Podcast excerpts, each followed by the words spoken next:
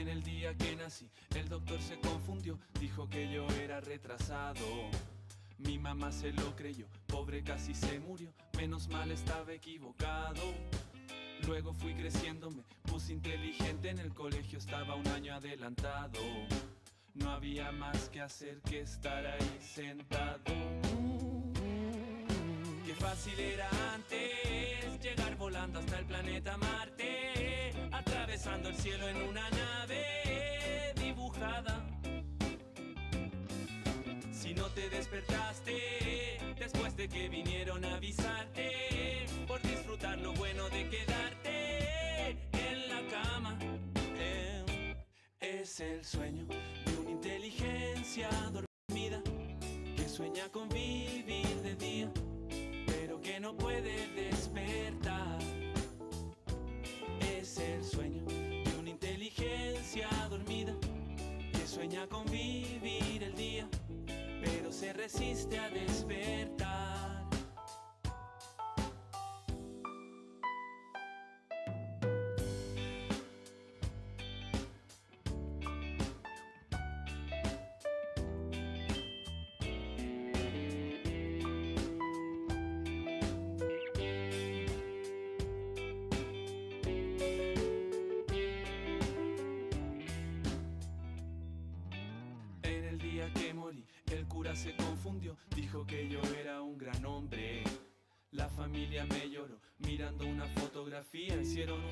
Un brindis en mi nombre.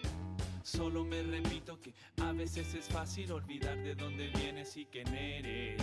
Yo sé lo que hice bien, yo sé lo que hice mal. Tibia está la cama, el sol pega en la ventana, tengo sábanas pegadas en la cara. No me quiero levantar, no me quiero trabajar, no quiero saber nada de nada. Tráeme un espejo a ver si puedo reconocer a ese viejo que me está mirando. Antes era como yo, pronto seré como él. Qué fácil era antes llegar volando hasta el planeta Marte, atravesando el cielo en una nave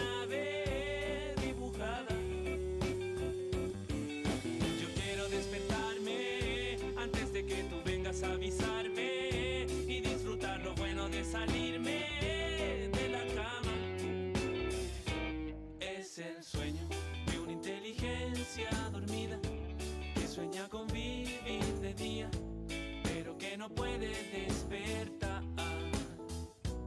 Es el sueño de una inteligencia dormida que sueña con vivir el día, pero se resiste a despertar.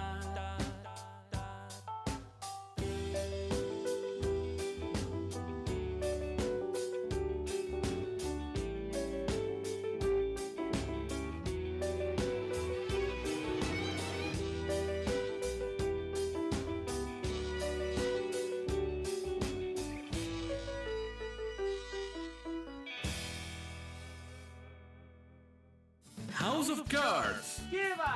Auspiciador oficial de Radio Rockslide tiene toneladas de juegos de cartas y juegos de mesa para tu deleite ñoño.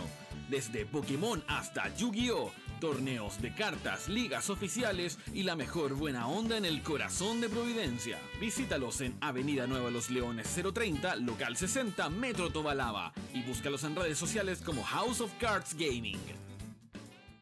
La mejor agua extra purificada de excelencia se llama agua de ríos. Agua sin gas, libre de sodio, libre de sales. Solo la mejor agua embotellada para oficinas y empresas que Agua de Ríos puede ofrecer. Diversas opciones de soportes, botellones de distinto litraje y diferentes packs para tu proyecto. Escríbenos al número de WhatsApp más 569 5890 2610 o llámanos al teléfono fijo 22523 9823 y te responderemos a la brevedad. Agua de Ríos, vida para la vida. Auspiciador oficial de Radio Pagua. Contáctanos en aguaderríos.cl o búscanos en Facebook como Agua de Ríos.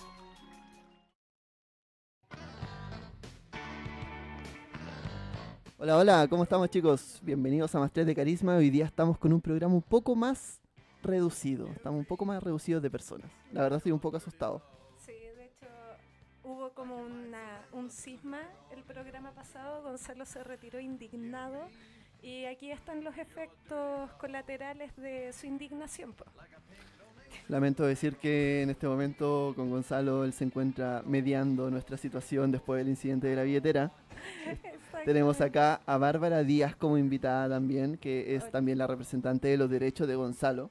Sí, venimos aquí a representar todos los derechos que fueron absolutamente vulnerados. Vulnerados la semana pasada, y, bueno, el fin de semana pasado.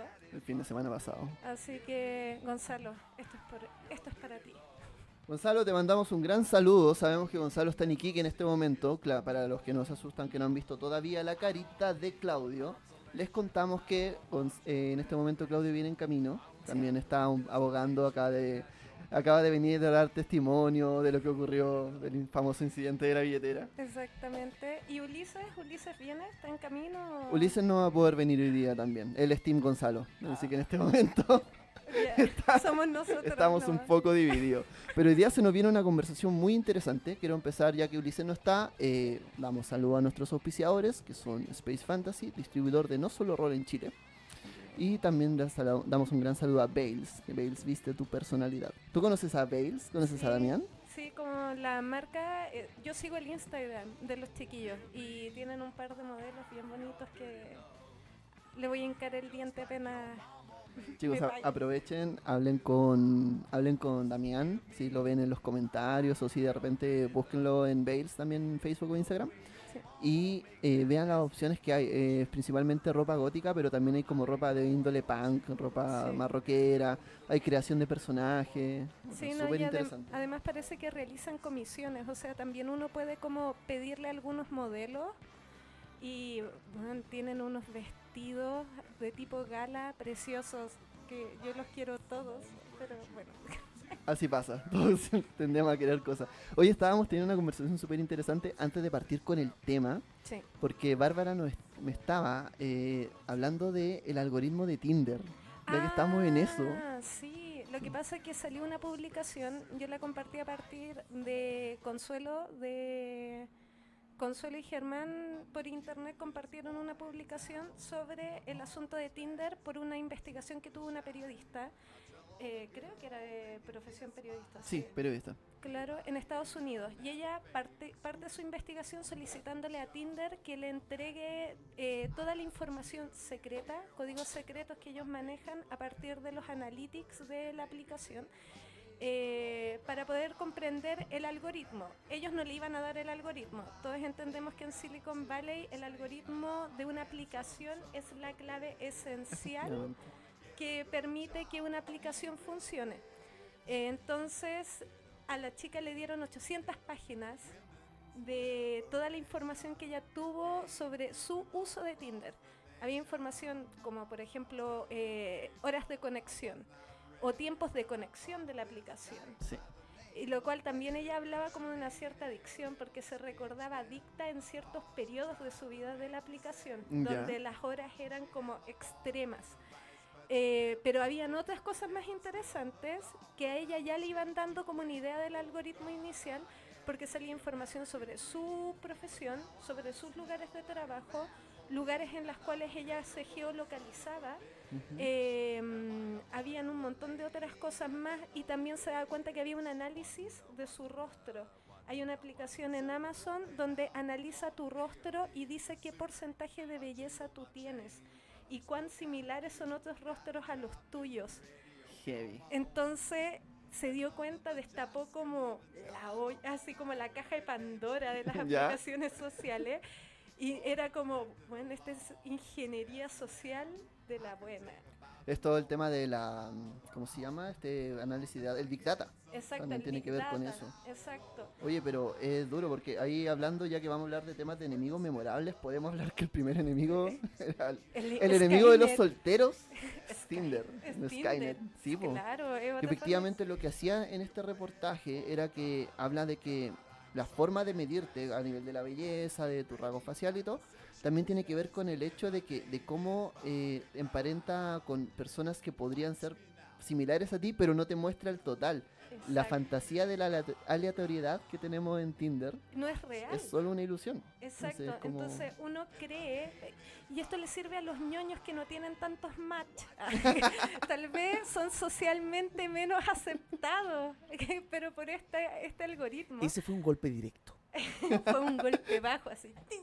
Directo ahí a, a la ingle. No, pero ¿sabes tú que Me llegó hasta a doler. ¿Tienes Tinder, amigo? No, por desgracia.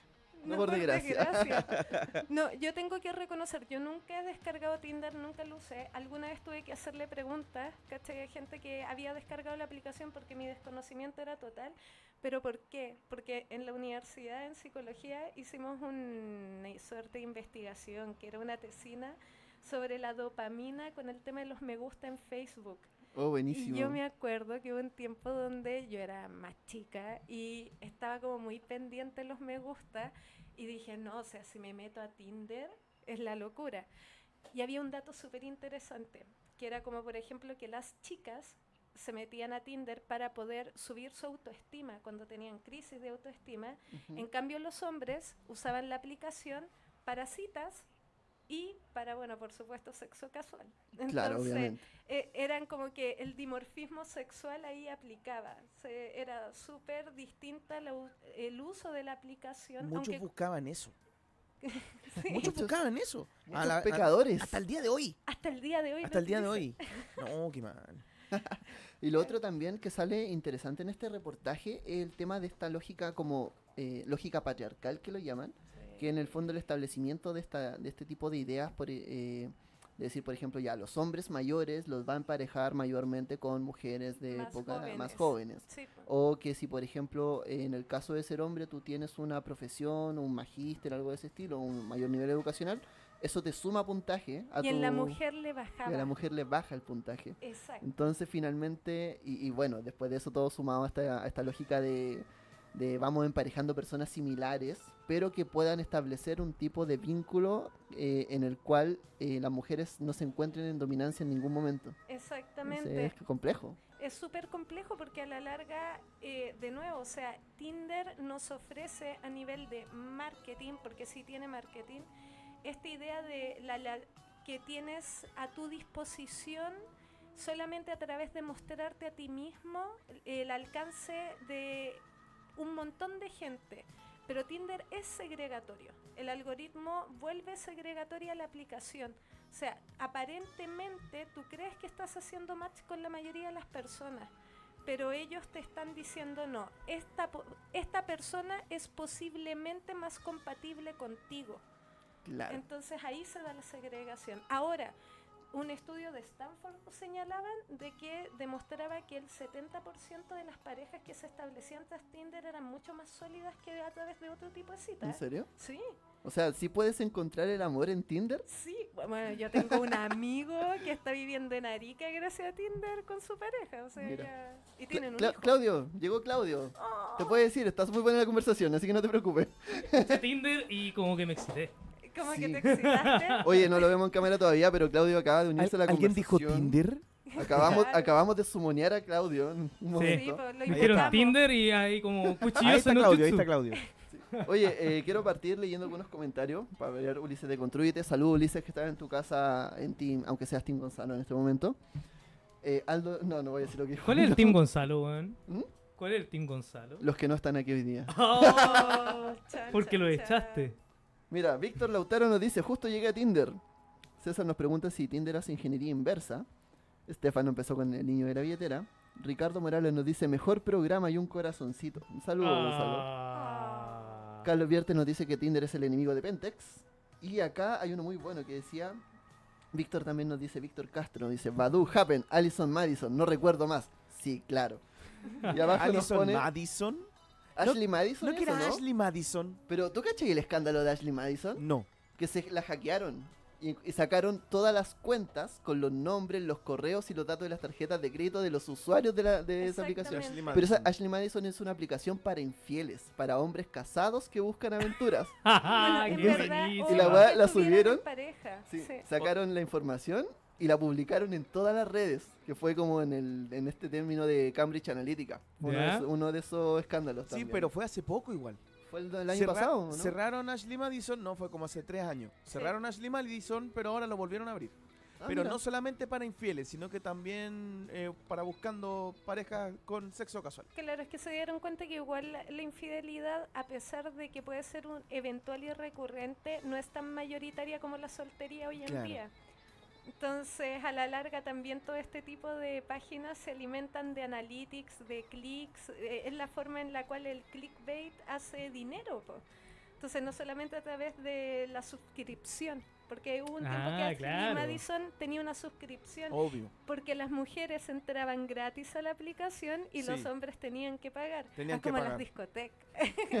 Los hombres pagamos y las mujeres entran gratis. Bueno, ¿Dónde hubo- está la equidad ahí? Ah, Yo claro, yo recuerdo- hagamos una marcha. Pero oye, publicidad, publicidad básica. Claro. Si tú no pagas por el producto, tú eres el producto. Oye, a todos los que están diciendo Claro. Elfo Go Tinder, yo ya le dije que fuera Tinder. No, no, Ya me lo recomendaron, Sí. ya me vieron con el pelo muy seco, ya, ya pasó todo Sí. esto ya. Lo, lo mandaron a echarse cremita. Parecís perro envenenado. ¿En serio? ¡Oh, qué wea! ¡Qué weón! Ya, Te cuento esta historia, esta es una historia muy buena. Esta es otra Esperen, historia antes que, de- aprovechando las visitas, disculpa, ¿Ya? quiero contarla. Estábamos, yo estaba jugando rol, un día eran como las 2 y media de la mañana, estaba ahí en plena mastereando y todo. Y Claudio no estaba, estábamos con otro grupo. Y de repente suena mi teléfono.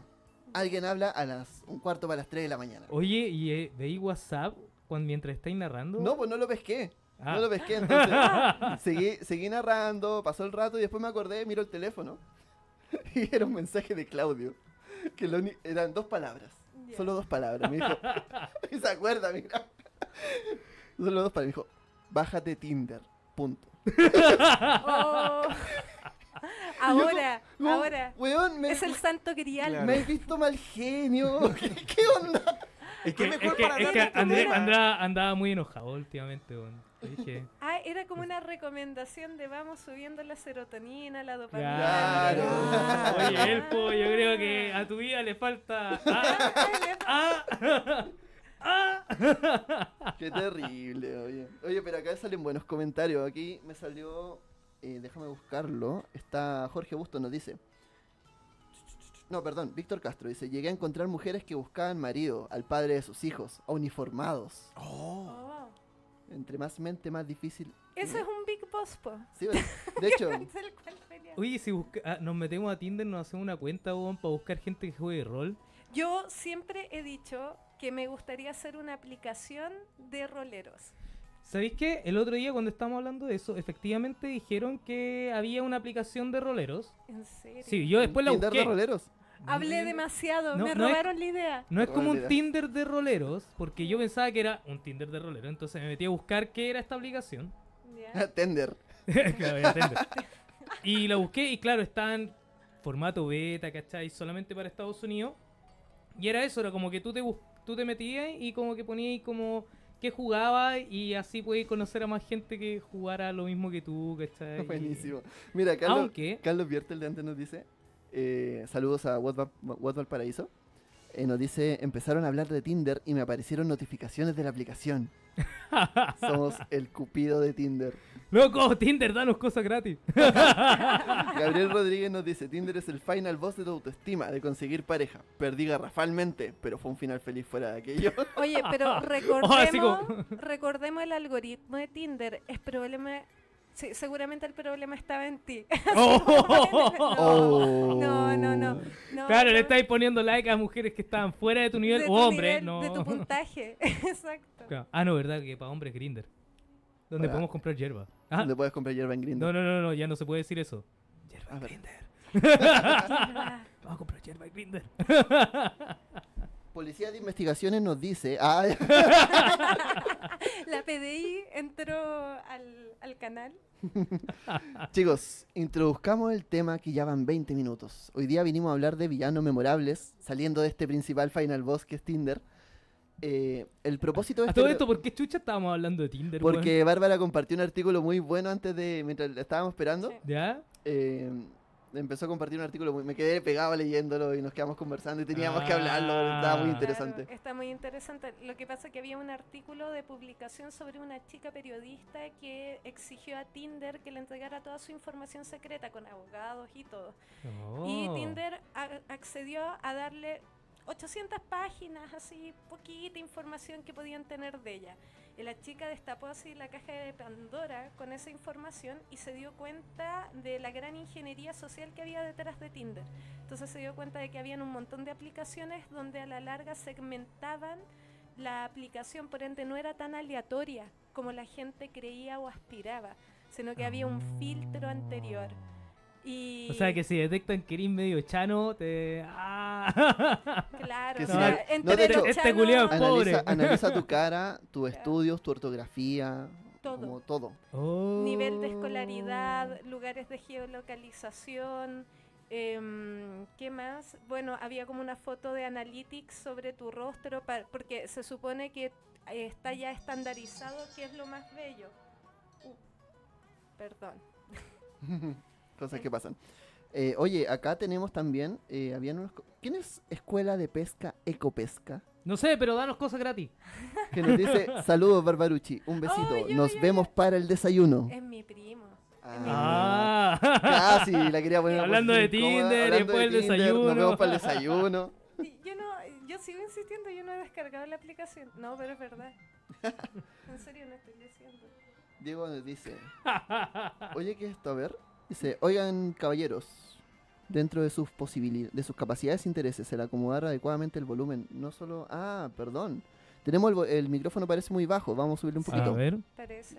¿tú Voy a pedir, chicos, eh, Bárbara, bájale un poquito el micrófono así y a ver si se escucha un poco Ahí mejor. sí, se Be- escucha mejor. besa con confianza ese micrófono. Ah, Ah. tiene la pa- solo tiene la- el ADN de Gonzalo. Claro, este tiene el ADN. Ah, Podemos clonar un Gonzalo de aquí.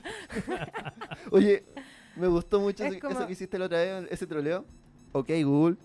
Ah, sí, weón. A ver si aparece en el Oh, puta la weá, weón. Me encanta. Oye, acá están diciendo los chiquillos, Aldo, Lingua, eh, Claudio, deja de pedir cosas gratis. Loco, ¿por qué? Si la ¿Por vida qué? se trata de pedir cosas gratis. ¿Nos puedes subir un poquito el micrófono? No. Gracias. Ah, bueno, Gracias. hicimos lo, lo que más pudimos. Hicimos el mayor esfuerzo de producción y bueno, estamos. Ya. Oye, yo creo que después de 20 minutos de hablar puras weas, podríamos hablar lo que... De las que importan. de las que que nos importan. convoca, sí. Sí. ¿Te que hacer un villano en Tinder? Oye, ¿te voy a hacer un villano en Tinder? Yo creo que sí. Claro, las preguntas que realmente importan. Yo- Oye, hashtag, buena hashtag pregunta, regalen weá, weá, weá. Qué buena pregunta, Dorothy. No, loco, pongan hashtag sexo para el elfo. Ya. Se- Sexo para el elfo. Ter- por terzo, Dios. vale. Qué Eso, eso eventualmente se convertirá en campaña, así que tengan ojo con lo que están... Oh, te imaginas así, después viral. en las últimas noticias, protagonista de más 3 de Canisma com- comienza campaña de sexo para el elfo. Oh, Y organizo una marcha. Oh, qué Ya. chiste, weón. Ya. sí. Un buen villano. ¿Qué caracteriza? ¿Qué es, primero que todo, qué es un villano? Es Cuando hablamos de en de villa. claro. No. Buenas noches, esto fue más 3 de cariño. Te- Terminó. Nos vamos. No. Eh, un villano, o sea, a la larga yo siento, todos los juegos de rol tienen esta línea como entre el bien y el mal, ¿cierto? De hecho, algunos lo transforman en un elemento de sus hojas de personaje a través de alineamiento. Y un villano sería todo aquel el que tiene, por un lado, se contrapone a los protagonistas en términos de objetivos, y segundo, claramente tiene algún halo de maldad, de egoísmo, de no sé, cualquier tipo de... Pero hablando de eso, por ejemplo, el otro día veía un meme de ID Ujú. Que venía y había un goblin así como arrinconado en una en una cueva y decía, Sí. "¿Pero qué es lo que quieres de mí?" Y el tipo decía, "Vengo por tu oro." "Eh, llévatelo, llévatelo, pero por favor no me mates." "No, tengo que hacerlo." ¿Por qué? Por el placer. Claro. Para más. Y más encima como que lo mataba y, subía experiencia. Claro, po. Que- Y tú decís que como, Lo tengo que "Oh". matar. Lo tengo que matar. tengo que y el matar. pobre Goblin, weón, ahí lo único que... Se ¿Qué había hecho ese...? rindió, todo, Sí, todo. entonces de repente, ¿dónde está la línea? ¿En qué momento tu personaje se convierte en un villano? Yo- Yo creo que eh, en varios momentos eh, nos ha tocado jugar el papel del villano sin querer jugarlo finalmente. Oh, sea, a ver, todo, a ver, eh, eh, Tanto, expláyate, tanto- expláyate. tanto en la vida como en el rol. pasa en la vida, pasa en las películas, pasa en el rol. Eh, el tema es que, efectivamente, cuando tú hablas de el villano, yo siento que la principal. Ahí yo tengo que hablar principalmente de protagonistas y como los tropos narrativos. El, está el protagonista como una fuerza dirigida hacia una dirección en particular, hacia un objetivo, claro. y el villano, a través de sus propios objetivos, con- eh, entrega esta fuerza contraria, se contrapone directamente a los objetivos de, los prota- de él o los protagonistas. Es como un salmón. Nada contra la corriente. La corriente, Eh, claro. Y claro, pero en el fondo, eh, el- la diferencia entre un villano, no sé, como hablar de un villano cualquiera, de el villano, tiene que ver necesariamente con su carisma, con que sea una persona con objetivos tan claros que finalmente tú puedas un poco entender hacia dónde va y por qué. Entonces, en ese Claro, sentido, un villano requiere de motivación. Sí, Porque si no es. Claro, es la construcción de un mal villano, un villano simplemente malo que se contrapone porque sí.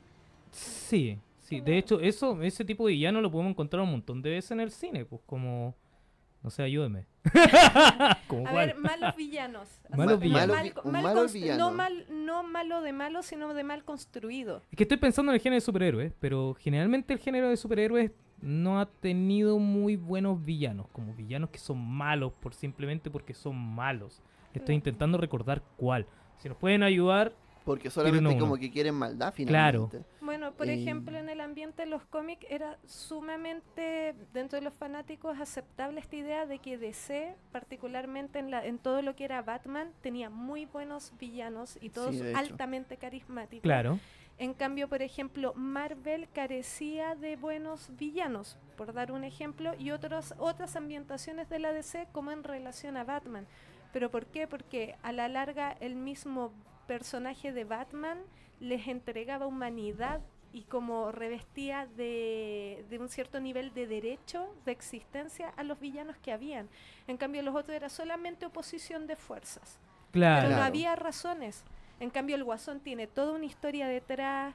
Esta, esta lógica de que Batman construye y crea al, al villano. O sea, el villano no es solamente malo, tiene su construcción y razón de ser.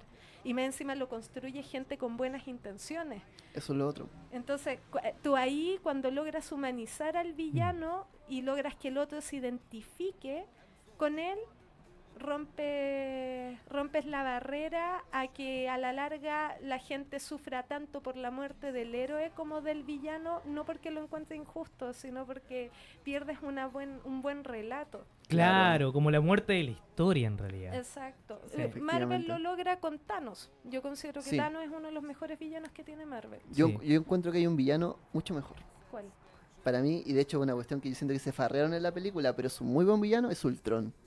Sí. Ultron es un excelente villano. Es, Sí. es- efectivamente es un antagonista de tomo y lomo. Pero ¿Mm? en Infinity War, por ejemplo, ¿Mm? uno otro villano también que era bastante bueno era Maul, el tipo que movía las cosas con la mente. Ya. Weón, sus diálogos eran como muy...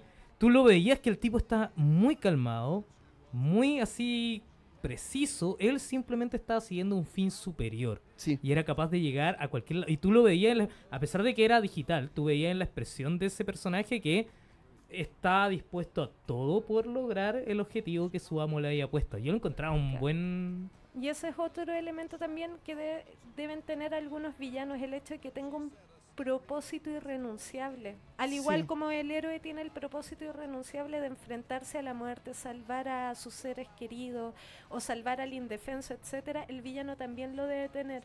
En El Señor de los Anillos, Gollum. Gollum Ah, nunca pierde su, su obsesión. Claro. De hecho, muere por su obsesión. Entonces, de como que requieres de ese tipo de, de elementos. Uh. Perdón, Eso quiero leer Gonzalo. No, no, fue eso- Gonzalo. Gonzalo, ese- te dije que los poderes telequinéticos no. Eso, no, eso, eso fue totalmente planificado. Gonzalo nos Ah, está... te, te adelantaste un minuto. Perdón, perdón. Gonzalo est- está con su muñeco. Claro. Claro. y pegándole la cabeza al elfo.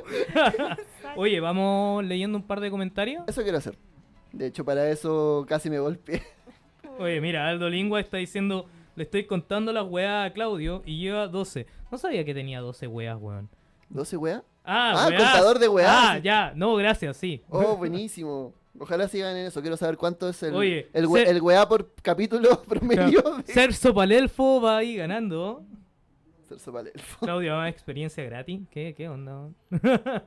Magneto, tremendo villano, nos dice Guido. Y también nos dice el Joker. El Joker es por excelencia el antagonista Sí. en muchos sentidos. Oye, aquí dicen el problema que no se pueden hacer paladines legales buenos en Tinder. Creo que no llega esa parte a la ficha de personaje. Aquí dicen, no creo que debe ser malvado porque los jugadores podrían ser los malvados y el enemigo el paladín que se les opone. Mm. Sí. Ricardo Morales nos dice, léeme el comentario. Y yo leo el comentario. Os- Osimandias no es necesariamente malo, simplemente sacrificó a algunos por un bien mayor. El malo solo Complicado eso, cuando, Sí. cuando el malo tiene... eh, cuando tiene objetivos que, si tú te pones a pensar, los objetivos son válidos. Tiene un sentido atrás. Y tiene un sentido que incluso puede hacerte harta lógica. Claro. Pero aún así es moralmente reprobable por el costo que conlleva. Claro. Claro. De hecho, por ejemplo, un pintor español, Goya, Ah, tenía un Francia. grabado que decía los sueños de la razón producen monstruos. Entonces era como son las Mm. aspiraciones la de- las aspiraciones de la razón, en este caso la inteligencia, ese tipo de argumentos que son sumamente como la no sé, por la sobrepoblación mundial. ¿Cómo lo solucionamos? Permitiendo que muera gente o, ma- o matándola de frentón. Entonces, claro, salen estos villanos con ese tipo de argumento y uno dice, racionalmente estamos de acuerdo, pero éticamente es, es antiético. Entonces, a la larga, los sueños de la razón producen monstruos, es como los sueños de la razón es las aspiraciones o cuando la razón está dormida se generan este tipo de barbarie. Entonces ahí entran ese tipo de villanos enriquecedores como Thanos, ¿cachai? Que con un dedo matan la mitad de la población, eh, no sé, pues del multiverso, porque ni siquiera es del universo, sino de todos los universos vinculados a partir del equilibrio de las especies. Sí, es plausible, pero ¿bajo qué costo? Entonces ahí Claro. cuando... Claro. Claro, de hecho, desde ese punto de vista también te encuentras, no sé, pues con la típica que está presente en hartas máquinas como Ultron. No, en Ultron no se ve tanto, yo creo que Mm. eso fue mal desarrollado, fue, fue un... Fue una, fa- un una gran miss, farreada. un miss, de- una gran farreada. sí. Porque, por ejemplo, no sé, pues tenéis criaturas robóticas que te dicen, bueno, lo- yo robot, los humanos son robot. demasiado peligrosos hasta el punto de que se hacen daño a sí mismos. Entonces, Exacto. para cuidar a los humanos, hay que controlar a los humanos. Efectivamente. Claro. Entonces, al final es simplemente una, un razonamiento lógico, A más B, pero claro, quizás ahí el daño que te produce es que el humano tiene emocionalidad y le puede dar peso. El tema es la consecuencia ética de la decisión, que puede ser una decisión bastante lógica, pero éticamente no. Entonces, en el fondo, cuando el villano te contrapone, y eso es una, una base, yo creo, para crear un buen villano. El villano debe contraponer los ideales de los protagonistas, pero no de una manera de, ah, esto, ustedes quieren esto, yo quiero esto otro, sino que en el fondo tiene que darle peso, y su peso tiene que tomar implicancia de que en un momento llegues a, a- a pre- a preguntarte si efectivamente tú estás en el bando correcto. De hecho, ahí volviendo como a personajes del ambiente rol, en, hablando de calabozos y dragones en quinta edición, está la maldición de Strad.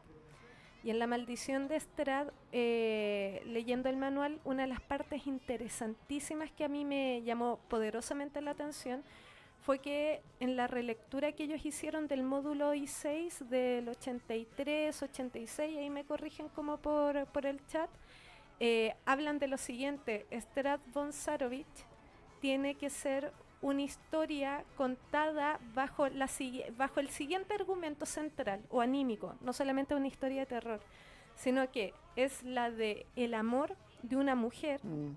que bueno no, no voy a spoilear qué mujer es pero varios varios seguramente han jugado el por, por favor no lo spoileen en los comentarios por favor por favor ahorren regálenle una buena aventura a alguien que la vaya a jugar a futuro. Más encima porque va a llegar este sin spoiler. Este mes llega Así que iba, y yo ando como testeando la mesa y todo porque vamos a jugar por ahí. Pero bueno, el tema es que Strad, eh, hay una mujer que a través de su amor, de su amor absoluto, ilimitado, intenta cambiar a este hombre que es malvado y perverso, que es vampiro. Entonces, y eso es algo que uh, pasa siempre. o sea, eso es como el típico relato que grupos de amigas pueden escuchar en, en sus tertulias, cuando van a ver a la amiga mm. afligida por una mala pareja. No es que él es terrible, me trata muy mal, pero yo lo amo y a través de mi amor eterno y limitado lo voy a cambiar. Entonces, a la larga, también los buenos villanos, porque por lo demás, Estrada es considerado uno de los villanos más carismáticos en el mundo de calabozos y dragones.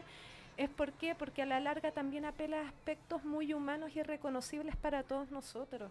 No es algo como tan tan lejano, no nos está hablando, no sé, pues en chino mandarín, sino que en verdad no está apelando a algo que nosotros podemos sentir y reconocer. Por ende, nosotros podemos empatizar. El problema del villano es que es monstruoso y no puede, él no va a empatizar con nosotros. Mm. Sí. Él va a buscar cumplir sus objetivos. Entonces, y ahí es donde uno puede construir algo como bien, bien, bien memorable. Efectivamente. Puta, ahora quiero jugar eso. no spoileen a Claudio, por favor. Eh, quiero seguir leyendo comentarios porque, oye, tenemos así muchos, muchos comentarios. De chicos, hecho, mira. Eh, antes de empezar, chicos, manden también sus audios, más 562 2929 5264. Está en el panel abajo, está el número para que lo puedan mandar, mientras Claudio veamos si respira o no. Y lo otro también, mándenos los audios, los, los villanos que crean memorables y si pusieron si son roleros o no en Tinder. Adelante, Claudio. Desde Perú nos dicen, saludos desde Perú un villano es hoy en día el presidente de mi país. Esto es un comentario, pero es que no podía evitar saludar a Perú. Gracias, pero no. Oye, no hay, no hay hard feelings porque nos ganaron en la Copa América. No, yo, está bien, está bien. Sí, sin hard feelings. Eh, hay rol que no necesariamente indica los parámetros de bien y mal, es verdad. Sí. Es verdad. Los villanos con los orígenes son los orígenes de los conflictivos. Con eso puede ser villano en partida con personajes malvados o buenos Porfa, léete el último comentario de Víctor Castro. Espérate, espérate, que estoy leyendo. Aldo Lingua dice, yo creo que se puede tener villanos que sean una fuerza del mal, que no tenga humanidad, o un villano que sea humano pero descarriado. También. También o sea, hay un tema, eh, tomemos ese comentario, porque el villano, en algún momento, y yo siento que esto es vital, por lo menos cuando yo me preocupo de la construcción de villano, siempre digo, el villano tiene que tener las características suficientes, por lo menos el villano final, para ver si en algún momento tú podrías usarlo como un PJ, como un personaje. Y probablemente ese villano sería, si no fuese un villano, tendría el peso suficiente para ser parte del grupo de, de, jugadores y sería uno más. Pero ese villano en un momento, en algún punto importante de su vida, perdió el rumbo. Es que por eso, o sea, mm. hay villanos, pues, no sé, pues, en el anime, qué sé yo. En Tengen Topa Gurren Lagan, no sé si todos ustedes chicos han visto ese anime. No. ¿No? Oh, bueno, voy, entonces los radioescuchas sabrán a lo que me refiero. Hay un personaje que es villano inicialmente que se llama Viral y que eventualmente se convierte en un personaje heroico y se pasa para el lado de los buenos. O sea, hay muchas historias en las cuales villanos se convierten al lado, digamos, de los protagonistas y que se dan cuenta, hay un narcisismo, como que siempre el protagonista es el bien. Sí. Pocas veces uno construye historias donde los protagonistas sean los malos, y siendo malos ataquen a los nuevos, a, los buenos, por así A los nuevos, sí, a, los nuevos. Ah, Hay que atacar a los nuevos. No. Muerta al noob. claro, al pozo con el noob. No. Pero eh, a la larga se da algo muy curioso y me acuerdo de un libro que se llamaba Cómo leer al pato Donald, en el cual, de hecho, es de un escritor chileno en el cual nos habla del pato Donald y bueno, de sus sobrinos Hugo, Paco y Luis. Y de repente tú piensas, Hugo y Paco y Luis, ¿se acuerdan que cuando se iban de aventura se iban a lugares así como el África, se robaban tesoros, se iban con los tesoros, los negros los atacaban y uno miraba eso y decía, sí, uy, Paco Luis, vamos, llévense el Patos blancos a todo esto. Patos blancos, claro. llévense el tesoro y ahora que uno lo piensa, dice, oye, espera, po, eso era colonialismo del bueno, invasión total y nosotros estamos del lado de los invasores. Entonces, siempre el bueno, entre comillas, tiene como este eh, etnocentrismo y este narcisismo como que está todo puesto en él. y todo el mal está afuera está externo a ti. Claro, es también porque la concepción del bien y el mal es occidental también.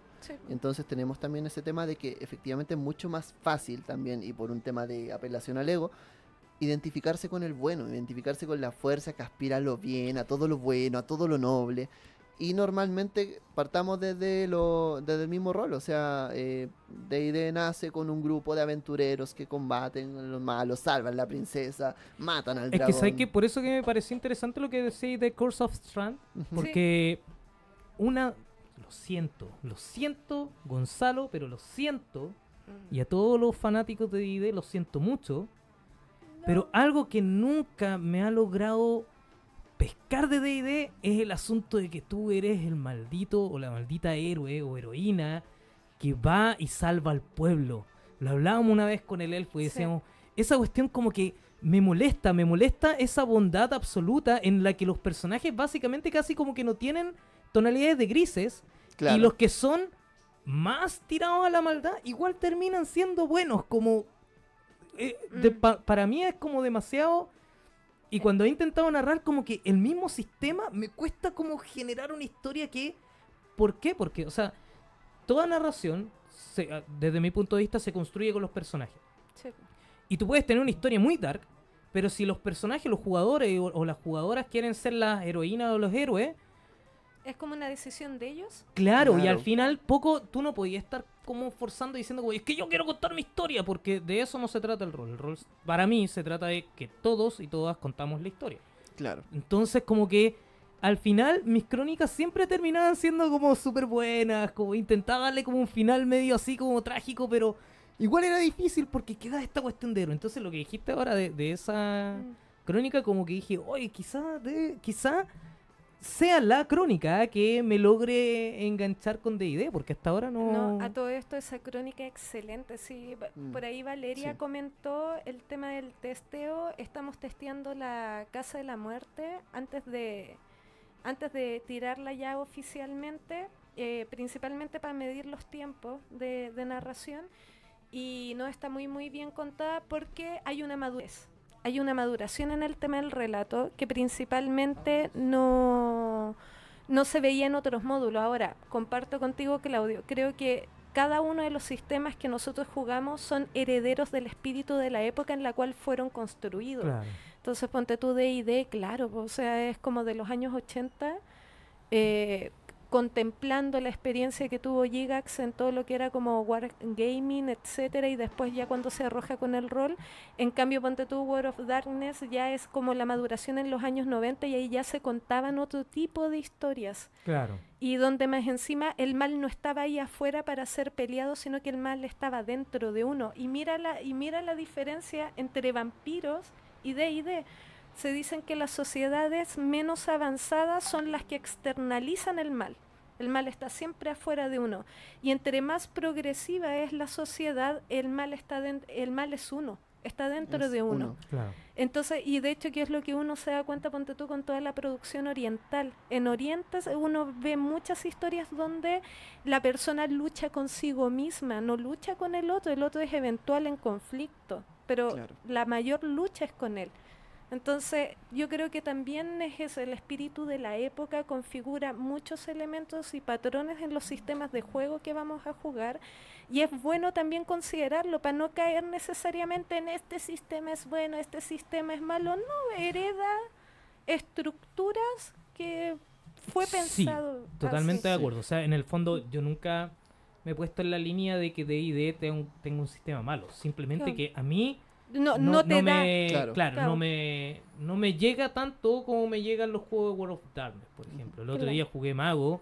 Oh, pero qué buena experiencia. Es maravilloso. yo, Que, mira, que, yo había narrado Mago. Narrado Mago, ¿cachai? construido personajes de mago, pero nunca en mi vida había jugado mago. Y debo decir que la experiencia es diametralmente distinta. Qué buena, qué buena. Porque la cuestión de sentarse e inventar ahí mismo en la, en la línea, así como, ya a ver cómo puedo resolver esto y combinar todo después. Es, un ejercicio de inteligencia bastante complicado, Magos. Igual tiene su. es complejo. o sea, no es un juego. No es un juego complejo, pero eh, te invita a como pensar bien lo que hay que hacer. Te, te, invita a abrir mucho la mente. O sea, el hecho de que haya un manual aparte solo para usar las esferas ya es como. Porque imagínate, o sea, la imaginación. En Mago, la gracia es la, la imaginación siempre es el límite. Y ahí te invita a tener personajes tremendamente distintos. Ningún mago es igual a otro y eso es lo bacán porque el mago lo lleva lo, lleva a tu imaginación. Lo llevas en tu corazón. Lo lleva, es un sentimiento. ya, pero bueno, volvamos, una, Hagamos una pausa para escuchar audios, creo que tenemos. Ya. Vamos para allá. Porque no estoy de acuerdo con lo que acaba de decir Andrés de que el villano podría ser un PJ en algún minuto no necesariamente, porque puede existir un villano que sea malo por ser malo nomás. Eh, y yo creo que esa es lo, importante como para diferenciar de qué tipo de villano estamos hablando. El Joker, por ejemplo, que eh, lo han mencionado mucho, eh, no puede nunca funcionar como un personaje sin Batman, por ejemplo, porque es una construcción en base a... y el Joker no es humano, es algo más, es la distorsión de la humanidad. Puede haber un villano que sea exactamente eso. Por ejemplo, en todas las religiones, el diablo. Tenemos otro audio. Aquí viene. Hola chicos, Carlos Fierter por acá. Felicitaciones por el programa, muy buena iniciativa. Eh, con respecto a los tópicos que están hablando, eh, yo encuentro que más que el desafío de interpretar un villano o crear un villano, es rolear un villano, pero en una parte donde declaran todos los amigos que van a ser malos.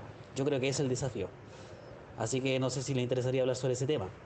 Ahora, con respecto al tema de perfil de Tinder, sí, sí, de hecho yo una vez puse una foto de los DAO. Y la verdad me salió match, creo que algo interesante.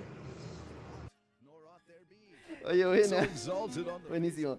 Oye, eh, y esos serían todos los mensajes. Muchas gracias. Obviamente pueden mandarlos a través de nuestro WhatsApp de Radio Pagua, que es el más 562 29 29 52 64, nuestro número de WhatsApp de Radio Pagua. Oye, ¿por qué el auditor de repente se convirtió en mexicano? No sé, pero dale like y suscríbete. dale like y suscríbete. Como un amigo que yo tengo. Le mando un gran saludo, Nico Bonie. Suscríbete, weón. Oye, tomando en cuenta el comentario de Aldo, eh, creo que tiene que ver más que con el tema de que el villano debe ser un personaje o encarar una party. Tiene que ver con la construcción. Creo que cuando tú creas un villano, la gracia es que el villano tenga su trasfondo, que defina sus motivaciones. Y el, y el villano actúe en todo momento en base a sus motivaciones. Porque en el fondo, eh, su motivación no es solamente interrumpir a los personajes porque sí, porque es como una piedra en el camino, sino que en el fondo el villano tiene un fin, un fin superior. Y los personajes son el villano de este, de este personaje como tal. Entonces, en la medida en la que funciona este villano, PNJ, personaje, eh, como un personaje que se pueda adecuar y que puede eventualmente sentir la fuerza de, otra, de otro antagonista, él va, él va a actuar de una u otra forma. Entonces, ahí es donde yo creo que el villano cobra mayor sentido en términos de la interpretación. Sí, de hecho yo considero que hay mesas muy interesantes, bueno, hay diversidades y todo, pero cuando los jugadores por malas decisiones, sin saberlo, eventualmente construyen un villano, que eventualmente les va a devolver la mano. Y esa, esa carta es súper interesante desarrollarlas porque todos tenemos mesa, todos hemos sido jugadores y máster en mesa en la cual es pucha que tomamos malas decisiones o pucha que erramos situaciones Y eso, esas situaciones están ahí no para ser obviadas, sino para poder tomarlas y construir, por ejemplo, eventuales, en este caso, eventuales enemigos. Es como la situación en Kill Bill, cuando la novia de Bride mata a la negra Sí. y la niña la ve al llegar al colegio y la mujer llega y le dice, bueno, eh, yo me vengué de tu madre por un daño que me hizo, yo te hice un daño, voy a estar esperando a que te batas, a- voy a esperar a que crezcas para que te batas a duelo para que tú vengues a tu madre. O sea, la misma licencia libertad que yo me tomé, tú también la tienes, pero voy a esperar el tiempo que madures para que te puedas enfrentar a mí. Claro, o sea, por ejemplo, eso, ese villano a mí me gusta. Hay, hay Sí. dos características que me gusta de ese villano. El primero, dentro de cómo lo, tú puedes construir un villano, es hacerlo personal. Sí. Tiene que ser Tiene que ser personal. Sí. Pero lo mejor es cuando tú, algún jugador o jugadora mete la pata, o en la construcción de personaje, crea a alguien que tú dices, Aquí. está, Aquí está. Sí, ese hermano, este es el villano, ese medio hermano. este es el villano. sí. O estos son los villanos, o estos son los villanos o villanas que se van a encontrar. Sí. Perfecto. Y por otra parte, el asunto de ese villano que no es tan villano. ¿A qué me refiero? Como ese tipo que comulga contigo, está de acuerdo contigo, pero en algún punto, un punto sumamente pequeño, está diametralmente opuesto a ti. Porque Claro. necesita otra cosa, conseguir otra cosa. Y en ese momento, alguien que es querido para ti, que compartiste un montón de cosas con él o con ella, empieza a oponerse a ti y te lo encuentras del otro bando. Sí. Jugando para ti algo que para ti tú encuentras moralmente horrible, pero esa persona está ahí por alguna situación. Y por ejemplo aquí hablamos de un villano que creamos con Andrés, que era Antonio del Piero, Antonio del Piero, increíble villano. anarquista, com- comulgó con todos los Lo- anarquistas. los que están jugando en mi grupo de rol, tápense los oídos en este momento. Ah, ya no voy a decir nada. Sin spoilers. Pero el asunto es que, bueno, él es un super personaje y nunca ha sido villano, ni nunca lo será. Pero... Ya, eh, ya saben dónde va a haber traición. O no. O, O puede no, ser o que, no, o puede o ser no. que en el fondo sus motivaciones también encaucen la- a los mismos personajes. o pueden que los personajes se cambien de bando. Claro. Es que eso es lo bueno, cuando de repente creas un villano, no necesariamente tiene que ser un villano que como que esté opuesto a los personajes. Es como lo que decían acá de Tulu. Por ejemplo, en Tulu los persona los villanos no están opuestos a los personajes. ¿no? No son una fuerza que van en contra. No, solamente Es como- existen. Para la hormiga, aquella que lo aplasta es el villano. Exacto. Claro. Pero para el que aplastó, eso no, ese acto no significó nada. Claro. Entonces, Hablando- ahí, ahí- espera, ahí hay un asunto de otro villano que es la fuerza de la naturaleza. Sí. Cuando hay una fuerza que no tiene razón, ni, ni emoción, ni nada, simplemente es algo que avanza, que no tiene objetivo, como por ejemplo Annihilation de Netflix, en donde cada un meteorito, la cuestión empieza a mutar todas las cosas alrededor. No tiene sentido, no tiene objetivo, Claro. simplemente llega, se reproduce, eh, nada más. En el fondo, eh, bueno, hablaba de los villanos en Tulu. Y yo justo estoy leyendo, que lo iba a levantar ahora. Estoy, ya, lo saco. Estoy leyendo Cultos Innombrables. ¡Ah! Oh, eso es muy bueno. Y Ahí sí el era el fondo- villano, pues. en este, claro, efectivamente te invita a mirar al villano con otros ojos. En el fondo, decir. Oye, ¿este te lo pasó Space? me lo prestó Space ¿O es Fantasy con, con o- o compro- fantasy? Mira, Me lo prestó este Space. ¿dónde lo- Ulises, acá. Ahí tiene la Oye, pero acuérdate Con que dijimos que yo estaba en esa mesa. historia. Yo estaba en esa mesa. Sí. Sí. o sea, yo estaba en ese auto cuando nos quedamos en pana. Hoy no se sabe la talla de que nos quedamos en pana, chiquillo. Oye, sí, fue tremendo eso. Y se tuvieron que devolver. Estuvieron en un motel. Al ¿Qué final- pasó? Tuvo resultados Al final, al final, lo sexuales. último. Al final, al final, el último minuto. Te contaremos esta historia con resultados sexuales. Claro. Estamos en horario de protección al menor, así que no podemos contar el fin de esta historia. No, pero mira, volviendo al tema, Cultos Innombrables te invita a hablar. Lo, lo primero que te dice. Duro contra el muro. El tema es que te mordiendo la invita. almohada. Y Guido lo grabó. Ah. El tema es que eh, te invita a hablar de. Primero te habla de los investigadores, porque te dice: acá tú no tienes que leer a Lovecraft ni nada, porque Lovecraft te va a hablar solo de los investigadores y cómo ellos se, se plantean contra el mal. Pero el tema es que en el fondo, eh, los cultistas en este caso, lo- los que llevan los cultos innombrables, eh, son personas que tienen otro objetivo. Y en un momento se van a topar con investigadores porque los investigadores son los que se están metiendo en esto. Si no es por ellos, no existirían en el fondo. Te invita a mirar a los malos desde el otro mundo, desde otra, otra perspectiva. Yo recuerdo una vez jugué Culto Innombrable y, por ejemplo, no sé, mi personaje, el que me hice para esa historia, era un cultista porque en el fondo se metió al culto como tal por la promesa de... Oh, Oh. Está, está Sí, es linda la oh, maquetación. Está muy hermoso. Se, se metió al culto por la promesa de que en el fondo, en el culto iba a encontrar la respuesta para tratar su cáncer terminal.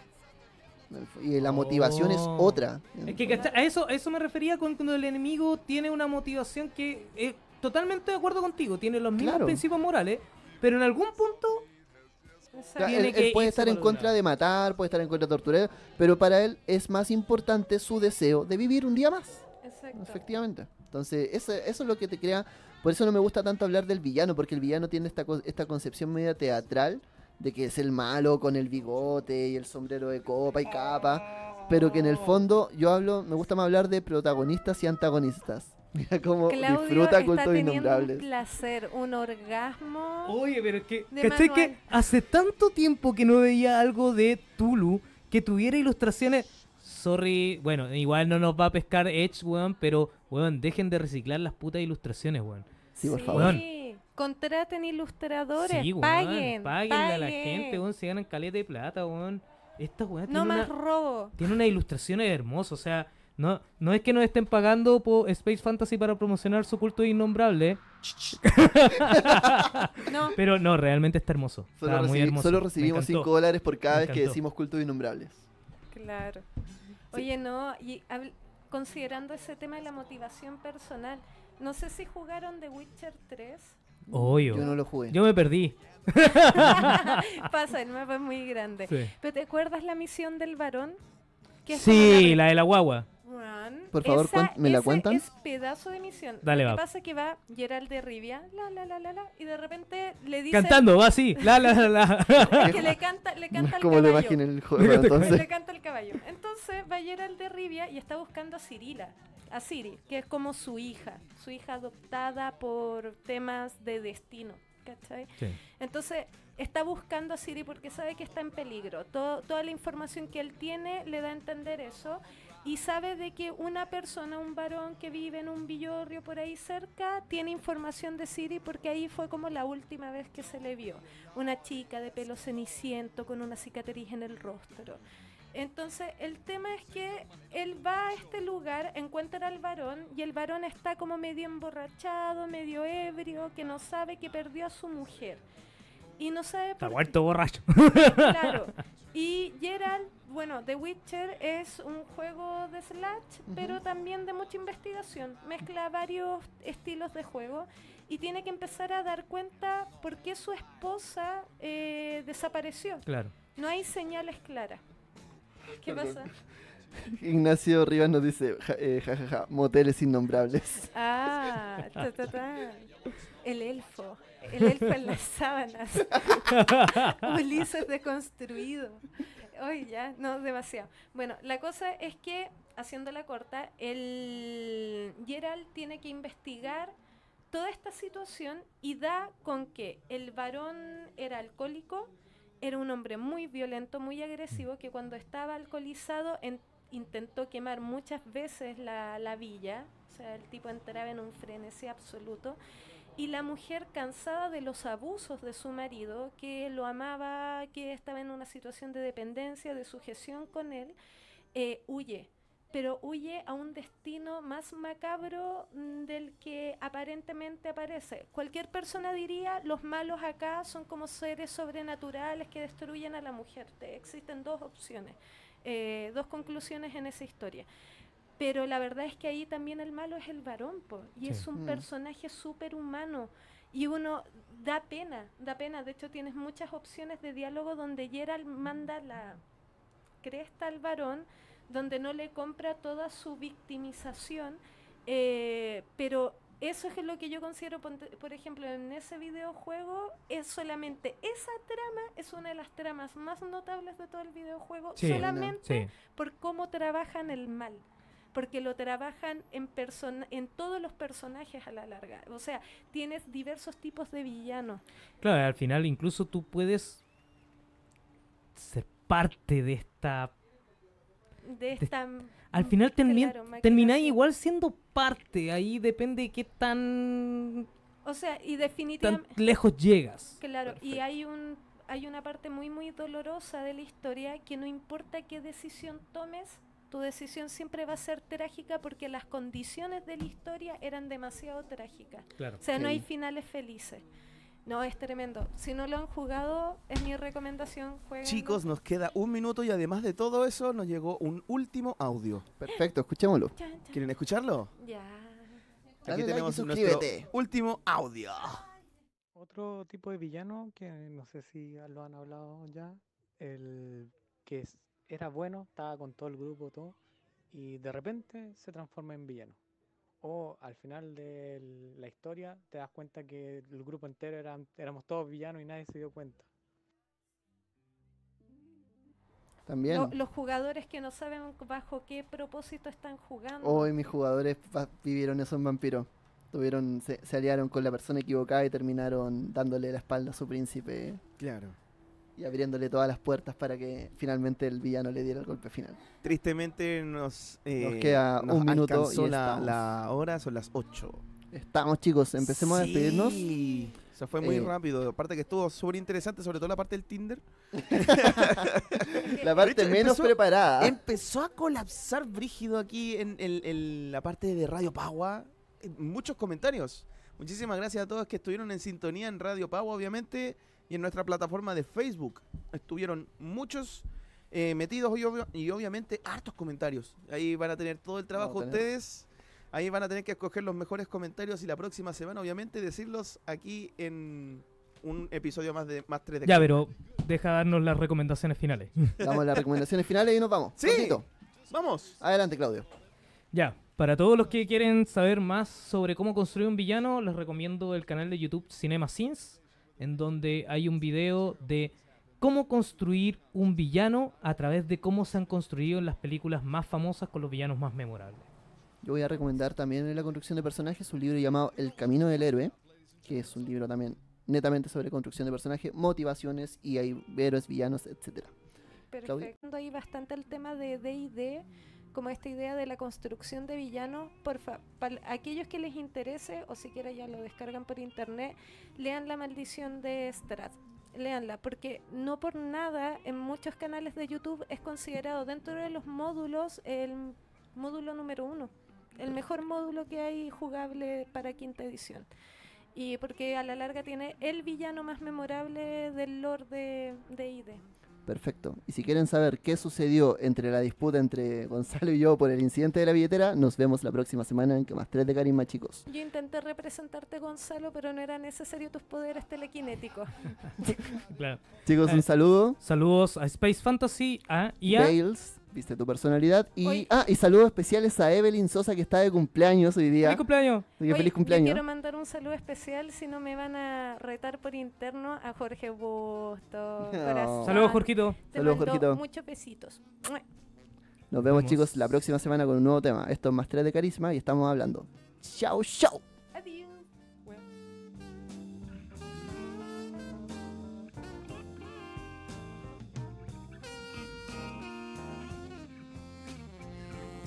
House of Cards. ¡Qué bacán! Auspiciador oficial de Radio Rockslide tiene toneladas de juegos de cartas y juegos de mesa para tu deleite, ñoño.